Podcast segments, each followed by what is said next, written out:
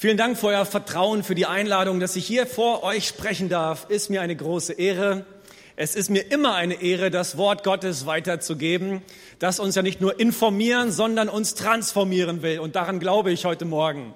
Ich glaube, dass manche von euch ermutigter nach Hause gehen werden, als sie hergekommen sind. Hey, wenn das Wort Gottes gesprochen wird, dann entstehen Geist und Leben, dann entstehen Dinge, die haben wir vorher nicht für möglich gehalten. Und das ist auch mein Glaube für diesen Tag, für diesen Gottesdienst. Wie ist euer Februar bisher so? Geht trüb? Also bei uns ist der Februar immer der Festmonat. Erst kommt unser Hochzeitstag, dann kommt der Geburtstag meiner Frau, dann kommt mein Geburtstag. Aber es gibt ein Highlight in diesem Februar, das alles andere weit in den Schatten stellt. Und das ist der Besuch in der FCB. Come on! Es ist einfach genial, hier zu sein, mit euch Gott zu feiern. Hey, ich weiß nicht, ob jemand von euch Achim kennt die kleine Enklave hier um die Ecke. Hey, dort gibt es auch ein paar Menschen, die jetzt zu dieser Zeit Gott suchen, Gottesdienst feiern. Und es ist so schön, mit euch in Freundschaft und Einheit verbunden zu sein. Euer Kidspastor Alex darf uns heute in Achim dienen. Echt schade, dass ich nicht da sein kann. Aber hier ist auch nett. Hier ist auch richtig gut. Ich hoffe, dass ihr Erwartung habt, dass die Serie Kreiszieher zum Ende nicht langweilig wird, sondern dass wir noch mal einen draufsetzen können. Hey, wir predigen diese Serie auch parallel bei uns und es geht ja um das Buch vom Pastor Mark Betterson aus Washington DC und der hat in seinem Buch Kreiszieher wirklich wertvolle, inspirierende Impulse gegeben, die dein Glaubens- und vor allen Dingen dein Gebetsleben so richtig on fire setzen können. Deswegen hoffe ich für dich, dass du die ganze Serie mit dem Buch, mit dem Lesen des Buches begleitest und vielleicht weißt du, worum es heute gehen wird. Hey, ich möchte nahtlos anschließen an das, was Pastor Andi am letzten Sonntag gepredigt hat. Er hat ja vor allen Dingen die Beharrlichkeit und die Intensität des Betens hervorgehoben. Und mir geht es heute vor allen Dingen darum, einmal die Weitsicht des Betens hervorzuheben. Und ich möchte einen kurzen, aber wirklich gewaltigen Bibelvers mit uns lesen. Und ich habe mir sagen lassen, man steht hier auf beim Lesen des Wortes Gottes zu Beginn der Predigt. Deswegen lade ich dich herzlich ein, aufzustehen, wenn wir Kolosser 4, Vers 2 gemeinsam lesen, wo es heißt, betet mit aller Ausdauer, voll Dankbarkeit gegenüber Gott und ohne in eurer Wachsamkeit nachzulassen. Betet mit aller Ausdauer, voll Dankbarkeit gegenüber Gott und ohne in eurer Wachsamkeit nachzulassen. Herr, wir laden dich ein, dass du jetzt zu uns sprichst durch dein Wort. Gib Gnade zum Reden, Freude zum Hören und lass dein Wort uns transformieren. Im Namen Jesu bete ich. Amen. Amen. Honi, der Kreiszieher, um dessen Geschichte es ja in dem Buch geht, war ein jüdischer Gelehrter. Im ersten Jahrhundert vor Christus hat er gelebt. Und es wird sich erzählt, dass er gegen Ende seines Lebens einer staubigen Straße entlang ging und dann sah er einen Mann, der einen Johannesbrotbaum pflanzen wollte. Und er fragte diesen Mann, äh, weißt du eigentlich, wann dieser Baum Früchte bringen wird? Und der Mann sagte, ja, wahrscheinlich so in 70 Jahren. Und Honi erwiderte, bist du dir sicher, dass du dann noch leben und die Früchte dieses Baumes genießen werden kannst?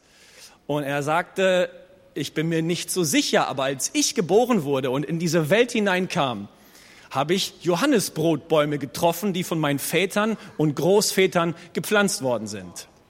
Mich beeindruckt die Haltung dieses Mannes, der scheinbar fähig war, in die Ferne zu schauen, der scheinbar nicht nur den kurzfristigen Effekt suchte, sondern den langfristigen Segen. Was für eine Haltung bei dem, was man tut, nicht nur im kleinen Radius stehen zu bleiben, sondern weit denken zu können, oder? Ich glaube, dass das Beten etwas mit Ausschau halten und in die Ferne gucken zu tun hat. Paulus spricht hier an die Kolosser, wacht im Gebet, seid wachsam im Gebet. Das Wort wachen ist ja nicht einfach nur das Gegenteil von schlafen. Schön, wenn du heute Morgen wach in diesem Gottesdienst sitzt und deine Synapsen da oben funktionieren und du vielleicht was mitnehmen möchtest. Aber wachsam sein, dieses Bild verweist uns vor allen Dingen an die Wächter der vergangenen Zeiten, die auf den Stadtmauern saßen und den Horizont absuchten nach angreifenden Armeen zum Beispiel oder nach Handelskarawanen oder nach zurückkehrenden Stadtbewohnern.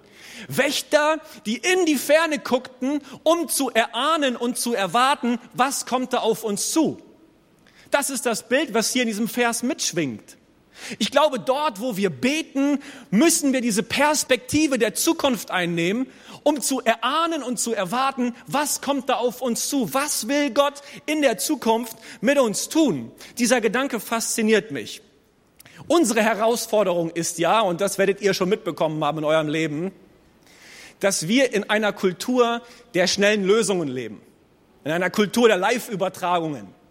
Wir springen hin und her zwischen Twitter und dem News-Ticker und wissen über alles, was in dieser Welt passiert, sofort Bescheid. Und diese Prägung nehmen wir dann mit in unser Gebetsleben, oder? Wir beten und wollen sofort Bescheid wissen. Wir wollen sofort Ergebnisse sehen. Und vielleicht könnte man unser Lieblingsstandardgebet folgendermaßen zusammenfassen. Lieber Gott, bitte alles auf einmal, bitte sofort, danke, Amen, tschüss. Also ich rede jetzt von mir, aber vielleicht findest du dich da ja wieder. Wenn du zu Gott gehst, ist das nicht manchmal so, Herr, ich wünsche mir solches, jenes und dieses und zwar jetzt. Du musst jetzt handeln. Ich habe keine Lust zu warten. Ich habe auch überhaupt keine Zeit. Das Leben ist kurz. Gott, komm in die Puschen.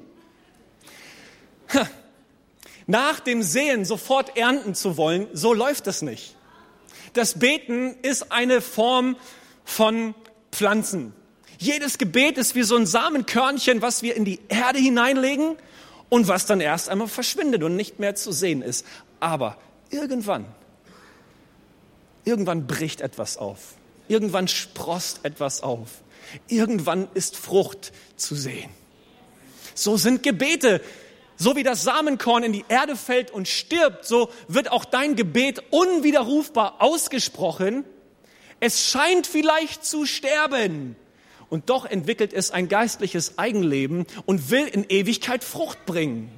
Ich hoffe, dass du in dieser Erwartung betest, dass deine Gebete bei Gott ankommen, nicht irgendwo in der Leere verpuffen, sondern irgendwann mal zu den Zeitpunkten Gottes Frucht bringen werden. Hey, ich kenne das aus meinem Leben. Es gibt kurzfristige Ereignisse und Schlüsselmomente.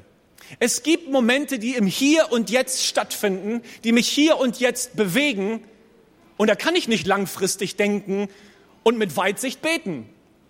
Ich brauche jetzt Gottes Gnade, ich brauche jetzt sein Eingreifen. Als wir im Krankenhaus waren, weil unser erster Sohn zur Welt kommen sollte und meine Frau stundenlang in den Presswehen lag und nichts passierte, da habe ich mich nicht zurückgelehnt und gebetet, Herr, ich will mit Weitsicht diesen langfristigen Prozess ertragen. Und du wirst schon Gnade schenken und irgendwann wird die Frucht zu sehen sein. Nein, ich habe gebetet, Herr, jetzt brauchen wir dein Eingreifen. Jetzt muss etwas geschehen. Du musst dich jetzt zeigen, nicht in einer Stunde, auch nicht in einer Minute. Jetzt. Es gibt diese Momente, oder? Hey, und die Bibel ist voll von diesen Ereignissen, voll von diesen Schlüsselmomenten. Da ist die Rede von Träumen, von Visionen, von Entscheidungen, von Umkehr, von Wiedergeburt, von Buße, von Geistempfang, von Erfüllung, von Sendung, alles kurzfristige Momente. Dann lesen wir von der Geburt von Jesus, von der Taufe im Jordan, von der Versuchung in der Wüste, dann stirbt er, dann wird er zum Leben auferweckt. Alles kurzfristige Ereignisse. Dämonenaustreibung, Heilungen, Wunder. Bam! Aber was hat denn Jesus die 30 Jahre zuvor gemacht, bevor er so für diese kurzfristigen Ereignisse bekannt wurde? Waren das Jahre, die von Leerlauf und Langeweile geprägt waren? Hey, ein paar Höhepunkte machen noch lange keine Biografie. Was passiert zwischen den Schlüsselmomenten in unserem Leben? Ist das einfach Leerlauf? Oder schätzen wir, achten wir das, was in diesen langfristigen Entwicklungsprozessen in uns geschieht? Hey, wir leben in einer Gesellschaft, wo fünf Minuten im Rampenlicht überbewertet werden und jahrelange Treue unterbewertet wird. Aber es wird wieder Zeit, dass wir das schätzen und ehren, was sich in der Langfristigkeit in uns tut. Ihr seid noch nicht ganz da, aber vielleicht wird das noch im Laufe der Predigt. Ihr könnt noch ein bisschen mehr. Ich glaube an euch. Amen. Amen. Come on. Ich glaube, ich glaube, dass dort, wo wir Gott einseitig mit kurzfristigen Schlüsselmomenten in Erfahrung bringen, auch unser Glaube einseitig wird. Ich glaube, dass diese Erwartung nach plötzlicher Erweckung dazu dienen kann, dass wir die Defizite unserer Persönlichkeit vertuschen. Denn wir erwarten Gott, du musst tun, du musst eingreifen, du musst wirken, aber es gibt auch einen Teil, den wir vielleicht müssen, oder? Es gibt auch etwas, wo wir an unserer Persönlichkeit arbeiten müssen, wo wir ein Vertrauen, was langfristig trägt, in Gott entwickeln müssen. Und deswegen, das ist hier keine Einbahnstraße, wo Gott am, Werken, äh, am Wirken ist, immer Wunder nach Wunder, sondern es ist mit langfristigen Prozessen verbunden, die wir gehen müssen, wo wir gewisse Dinge ertragen müssen, wo wir heranreifen. Und ja, bei der Geburt meines Sohnes habe ich gebet, Herr rette, aber wenn ich ihn jetzt beobachte, dann bete ich, Herr, segne. Segne seine Entwicklung. Mach aus ihm einen Mann, der dich ehrt, der dir folgt, der dich liebt, der eine Leidenschaft für Menschen hat, für, für deine Gemeinde. Mach aus ihm einen Mann, der selbstbewusst ist, der von Minderwertigkeitskomplexen befreit ist. Und ich weiß, das passiert nicht per Knopfdruck. Das braucht seine Zeit. Beten wir auch so in unserer stillen Zeit, in unserer Zeit, die wir mit Gott verbringen? Oder erwarten wir nur einseitig den wunderwirkenden Gott? Ich möchte dir heute sagen, Gott kann beides. Er kann kurzfristig, er kann aber auch langfristig. Es sind zwei Seiten der einen Medaille und die müssen wir unbedingt beachten. Er kennt die Lichtgeschwindigkeit, aber manchmal ist es eben auch die Samenwachsgeschwindigkeit, die Gott wirken lassen möchte in unserem Leben. Hey, und ist es nicht so, dass unsere größten Erfolge oftmals unseren größten Niederlagen folgen? Und deshalb auch unsere größten geistlichen Siege oft unseren längsten Gebetskämpfen folgen. Auf der schwedischen Insel Visingsö, wenn ich das denn richtig ausspreche, gibt es einen ziemlich mysteriösen Wald. Deshalb mysteriös, weil in diesem Wald Eichen hoch emporgewachsen sind obwohl es ursprünglich auf dieser Insel keine Eichen gab. Und äh, im Jahr 1980 erhielt die schwedische Marine plötzlich ein Schreiben des Forstministeriums und dort wurde gesagt, ihr Schiffsholz ist jetzt fertig. Und der schwedischen Marine hat man mit dem Kopf geschüttelt, wir haben überhaupt kein Schiffsholz bestellt. Aber nach einigen Recherchen ist man dahinter gekommen, dass das schwedische Parlament schon im Jahr 1829, weil es die Holzknappheit vorherahnte, 20.000 Eichen auf Wisingsö pflanzen ließ. Und 150 Jahre später war das Holz fertig. Das nenne ich mal langfristiges Denken. Das nenne ich mal mit Weitsicht unterwegs sein. Mich begeistert das. Leute, ich muss euch ehrlich sagen, manchmal finde ich das zäh und langweilig zu beten. Dann gebe ich jetzt einfach mal so zu. Ähm, manchmal ist für mich das Schweigen Gottes ohrenbetäubend. Ich, ich sage ihm was und habe das Gefühl, da kommt nichts zurück. Ich, ich bitte um eine Sache und zwar nicht nur Wochen, Monate, sondern Jahre und nichts passiert. Kann das sein, dass dieses Schweigen Gottes vielleicht der Preis ist, den wir am Ende für unsere Wunder zahlen müssen? Sind wir bereit, diesen Preis zu zahlen und uns zu unterordnen seiner Souveränität und zu sagen, Herr, du kannst wirken, wann du es möchtest. Deine Gedanken sind ja so viel höher als meine Gedanken und du meinst es gut mit meinem Leben. Vielleicht bist du schon lange am Beten für eine Sache und nichts passiert. Dann bin ich heute da, um dir zu sagen, bete weiter. Bete weiter. Dein Gebet zu Gott ist alternativlos. Kennt irgendjemand eine höhere, wirksamere und powervollere Instanz in dieser Welt? Ich nicht. Und deswegen werde ich weiter beten zu Gott. Einmal Petrus gesagt, Jesus, wohin sollten wir gehen? Du hast doch die Worte des ewigen Lebens. Gott ist alternativlos. Wohin solltest du laufen? Er hat Worte des ewigen Lebens. Deswegen bete weiter. Lass dich nicht entmutigen. Bleib dran. Gib nicht auf, lauf. Er ist dabei, in dein Leben hineinzubrechen und auf die Gebete zu antworten. Sam Chand hat gesagt, To persevere, you need a vision that is bigger than your pain. Um durchzuhalten, brauchst du eine Vision, einen Traum, der größer ist als dein momentaner Schmerz. Hast du große Träume, Visionen und Ziele in deinem Leben, denen du nachläufst, die größer sind als dein Schmerz, die auch größer sind als deine Selbstdisziplin? Wir beten manchmal so klein und ängstlich und kommen mit Anliegen zu Gott, die wir selber in den Griff bekämen, wenn wir nur ein bisschen mehr Selbstdisziplin hätten. Aber wir, Gott will, glaube ich, dass wir zu ihm gehen mit, mit Gebetsanliegen, die ihn ehren, weil wir unbedingt ihn und seine Kraft brauchen, um das Ganze zu realisieren. Erinnert ihr euch an den zweiten Teil? Mutige Gebete ehren Gott. Und Gott ehrt mutige Gebete. Hey, manchmal ist es so, dass wir aus unserer Endlichkeit zu Gott beten, aber er antwortet aus seiner Unendlichkeit. Wir beten heraus aus unserer Ohnmacht, aber er kann antworten aus seiner Allmacht heraus. Wir beten aus unserer Unwissenheit, er antwortet aus seiner Allwissenheit. Und das müssen wir beim Beten immer wieder beachten. Gott ist kein Genie bei uns irgendwo in der Flasche, er ist niemand, den wir einfangen können und bei uns herumtragen können. Er lässt sich nicht in unsere materielle, irdische Welt hineinpressen. Er ist immer noch der Schöpfer von Himmel und Erden, der über Raum und Zeit steht und der dein Leben im Griff hat. Ich liebe es zu beten, nicht um der Gebetserhörungen willen, sondern um des Gebetserhörers willen. Ich gehe nicht ins Gebet aufgrund der Gabe, sondern aufgrund des Gebers. Ihn will ich finden, ihn will ich suchen, ihn will ich finden und er soll mein Herz prägen und verändern. Ein großartiges Vorbild aus dem Alten Testament ist Daniel. Die Geschichte von Daniel hat mich schon seit Jahren stark bewegt. Vor allen Dingen die Szene in der Löwengrube finde ich genial.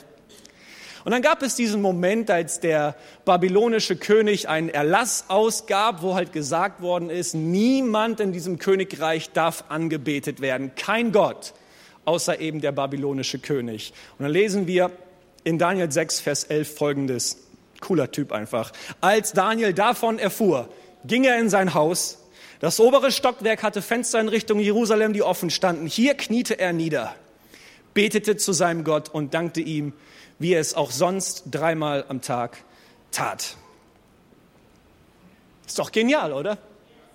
Da hat ihn dieser Erlass des babylonischen Königs nicht wirklich gejuckt. Ich gehe in mein Obergemach, ich mache die Fenster auf, wie auch sonst, und ich bete zu meinem Gott. Ich habe mir die Frage gestellt, warum mussten die Fenster geöffnet sein? Kann Gott nicht hören, wenn die Fenster geschlossen sind? Er hört Gott vielleicht nur Gebete, die gen Jerusalem gesprochen sind? Nee, glaube ich nicht.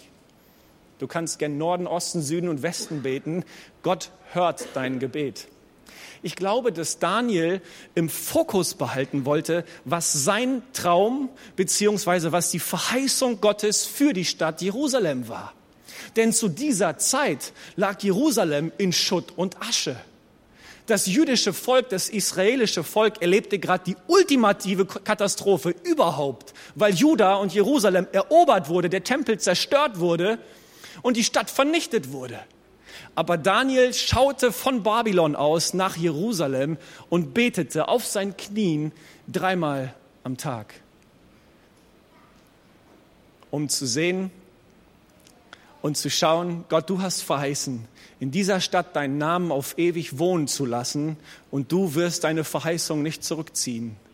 Auch wenn ich jetzt Schutt und Asche sehe, im Geist sehe ich, dass es einen Nehemia gibt, der kommen wird, um die Stadt wieder aufzubauen und dass du deine Geschichte mit unserem Volk weiterschreiben wirst. Mich fasziniert die Haltung von diesem Daniel. Er war geprägt von Gebet.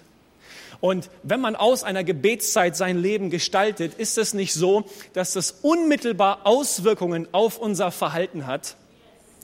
Es gibt einen Psychologen in Amerika, John Bark ist sein Name, an der Uni von New York hat er verschiedene Experimente mit und auch an den Studenten durchgeführt. Und er wollte darüber Aufschluss geben, wie sich der Mensch verhält, wenn er unter einer gewissen Vorbeeinflussung und Vorprägung steht. Und so gab es zwei Testgruppen. Eine erste Testgruppe von Studenten, denen wurden sehr grobe Vokabeln vorgelegt, aus denen sie dann Sätze formen mussten. Das waren Wörter wie stören, belästigen, einmischen und so weiter.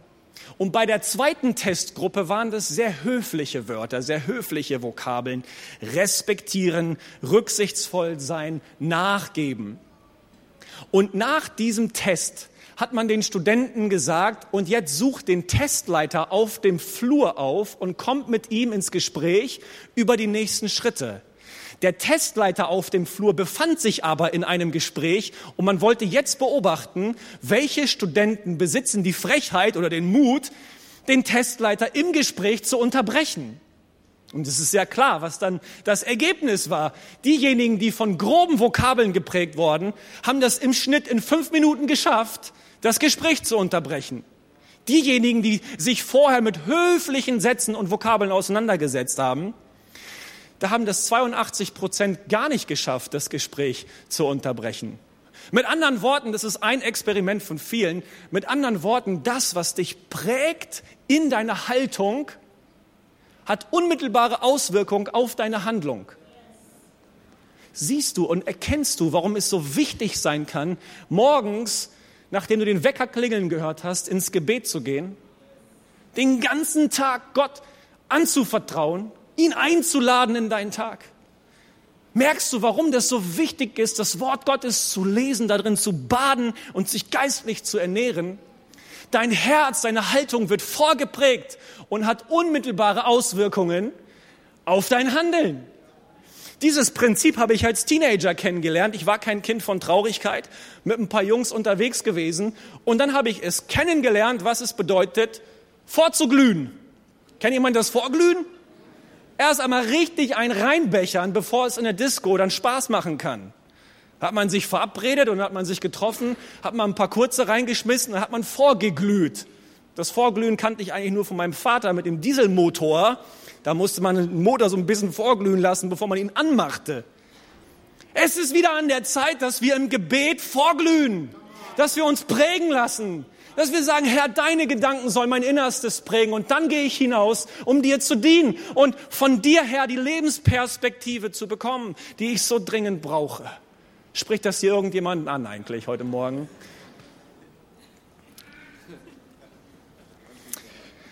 Ihr Lieben, ihr wisst es, das Gebet verändert nicht immer unsere Umstände, aber es verändert immer uns. Es prägt unsere innere Haltung. Es befreit uns von der geistlichen Kurzsichtigkeit und es gibt uns geistliche Augen, die in die Ferne schauen können, die eine Weitsicht entwickeln. Das Gebet macht uns fähig, sensibel zu werden auf Gottes Stimme, auf Gottes Reden, auf seine Impulse, auf das, was er tun möchte. Es macht uns fähig, über uns selbst, unsere Umstände und die Zeit hinauszudenken. Wie sieht es aus mit deiner Weitsicht in deinem Gebet? Es war an einem verregneten Nachmittag im Jahr 1940, als ein 15-jähriger Junge namens John Goddard ein Blatt Papier hervorholte und er schrieb darauf als Überschrift Meine Lebensliste. Und an einem Nachmittag schrieb er sich 127 Lebensziele auf. Das ist schon eine Hausnummer. Und John Goddard, der bekannt wurde in Amerika als einer der größten Abenteurer, dem wird nachgesagt, dass er nur schlappe 108 dieser Ziele erreichte. Was für ein Versager. Ich lese euch mal vor, was er hier raufgeschrieben hatte. Ich möchte eine Giftschlange melken. Ich möchte ohne Sauerstoff 15 Meter tief tauchen und zweieinhalb Minuten lang den Atem anhalten. Ich möchte auf einem Flugzeugträger starten und landen. Ich möchte Französisch, Spanisch und Arabisch lernen. Ich möchte die Reiserouten von Marco Polo und Alexander dem Großen nachreisen. Ich möchte ein Teleskop bauen. Ich möchte die Welt umsegeln. Check, check, check, check. Was für ein Typ.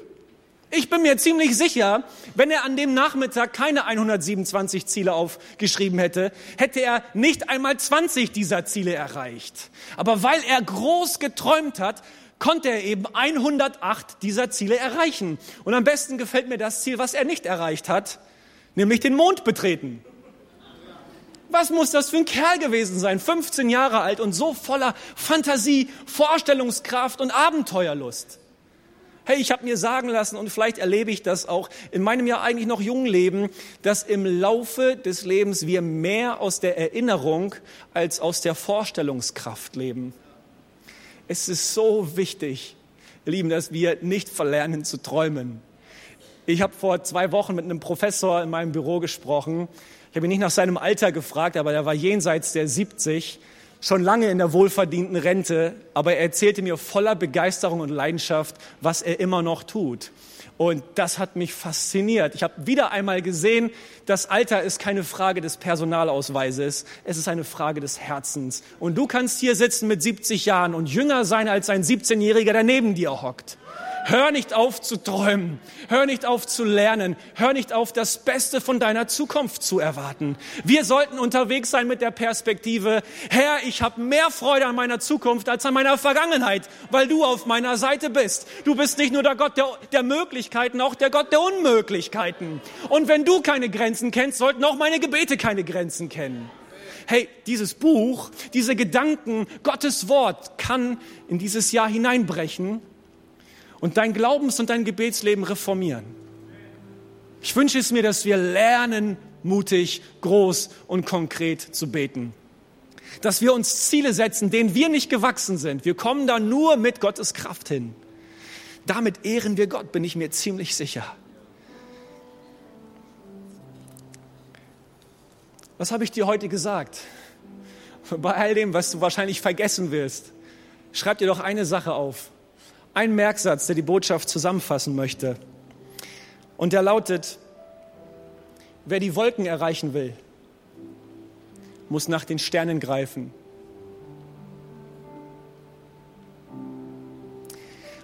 Lasst uns in unserem Beten mit Weitsicht unterwegs sein, Gott viel zutrauen. Und am Ende wird es nicht definiert, ob wir ein erfolgreiches Leben gehabt haben, ob wir all diese Ziele und Träume erreicht haben, sondern ob Gott mit uns seine Ziele und Träume erreicht hat. Möglicherweise löst diese Serie in dir Druck aus. Ah, betens. Kommen da so ein paar Pastoren und die sagen mir, ich muss wieder mehr beten in meinem Alltag. Wann soll ich das hinkriegen? Ich will dir sagen, du brauchst ein Mindshift, du brauchst einen Paradigmenwechsel, du brauchst eine andere Perspektive. Nein, du, du sollst nicht beten, um damit Gott zu beeindrucken und um ihm zu sagen, wie toll du bist und was du alles kannst. Nein, du sollst beten, weil er toll ist und weil er alles kann für dein Leben. Weil, weil, weil du seine Schönheit und Größe, du kannst der nicht widerstehen. Sie, sie soll dich in seine Nähe ziehen.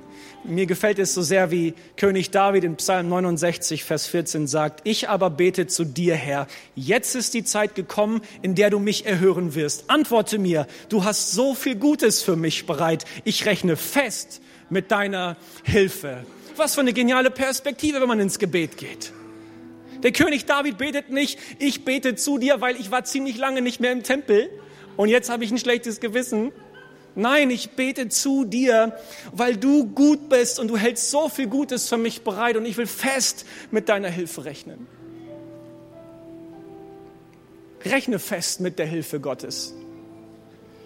Unterschätze nicht das Potenzial eines einfachen, kleinen Gebets. Unterschätze niemals die Fähigkeit Gottes, jederzeit, überall und auf jede erdenkliche Weise in dein Leben hineinzudringen und ein Wunder zu tun. Nein, Gebet löst nicht alle Probleme, aber im Gebet löst du dich von deinen Problemen. Und dann erzählst du mal deinem Gott, da sind zwar ein paar Probleme, aber eigentlich sollte ich mich zu den Problemen umdrehen und sagen, da ist ein Gott, der so viel größer ist.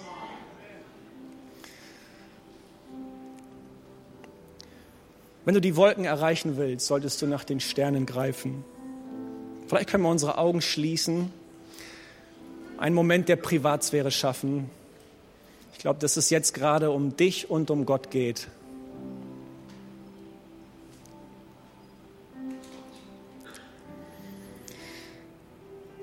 Ich möchte dich heute Morgen zu Jesus rufen, wenn du ihn noch nicht kennst. Du spürst vielleicht, dass da eine Sehnsucht, eine Leere in deinem Herzen ist, die nichts und niemand auf dieser Welt füllen kann. Ich will dir sagen, Jesus kann sie füllen.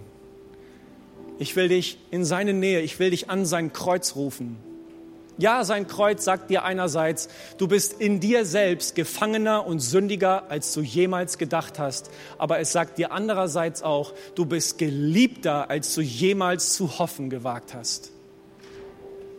Jesus hat deinen Makel, deine Fehler, deine Schuld, deine Sünde ans Kreuz getragen und hat sie ausgelöscht.